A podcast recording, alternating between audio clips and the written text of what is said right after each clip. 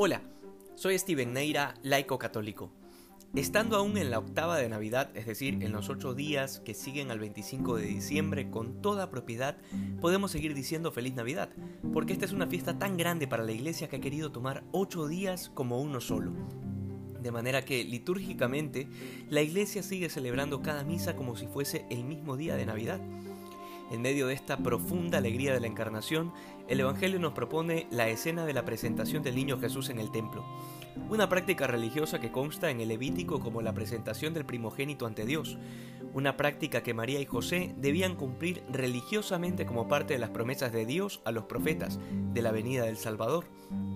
De hecho, la escena debió ser muy particular, porque el sacerdote que ofició la presentación al parecer no logró ver en esta sagrada familia nada en especial, sin embargo, no fue así para varias personas, y entre estas el anciano Simeón, que no era ni sacerdote ni profeta, y que sin embargo el Evangelio nos recuerda que fue allí impulsado por el Espíritu Santo, lo que hace unos días nos permitió reflexionar sobre la voluntad de Dios.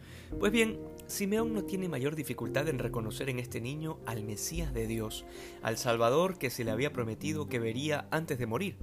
Sin embargo, las palabras que dirige son cruciales. Será signo de contradicción. Esto nuevamente nos confirma lo que ya habíamos también meditado hace unos días, el carácter conflictivo de la verdad de Jesús. Simeón nos dice que este niño será causa de que muchos en Israel caigan y se levanten.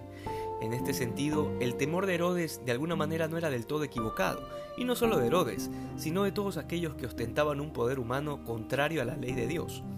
La Navidad como acontecimiento, es decir, el nacimiento de nuestro Señor en carne mortal, tuvo entre las miles de consecuencias el que muchos corazones quedaran desnudados de su maldad, así como también que muchos corazones manifestaran su fe y esperanza en Dios. Esto se ve con mucha claridad en la vida pública de Jesús y en sus milagros. Cómo tantas personas se cerraron a la gracia a pesar de lo que veían con sus ojos, y cómo muchos, sin necesidad de ver, se abrieron a la salvación con tanta naturalidad, porque como Simeón era lo que habían esperado toda su vida. En medio de todo esto estamos nosotros. ¿Qué es lo que ha implicado la Natividad del Señor en nuestra vida? Si nos hemos quedado en una fecha del calendario, lo habremos vivido todo al revés. De hecho, hay católicos que no están ni enterados que seguimos en Navidad. Muchos en verdad creen que es solo un día y a veces hasta solo una noche.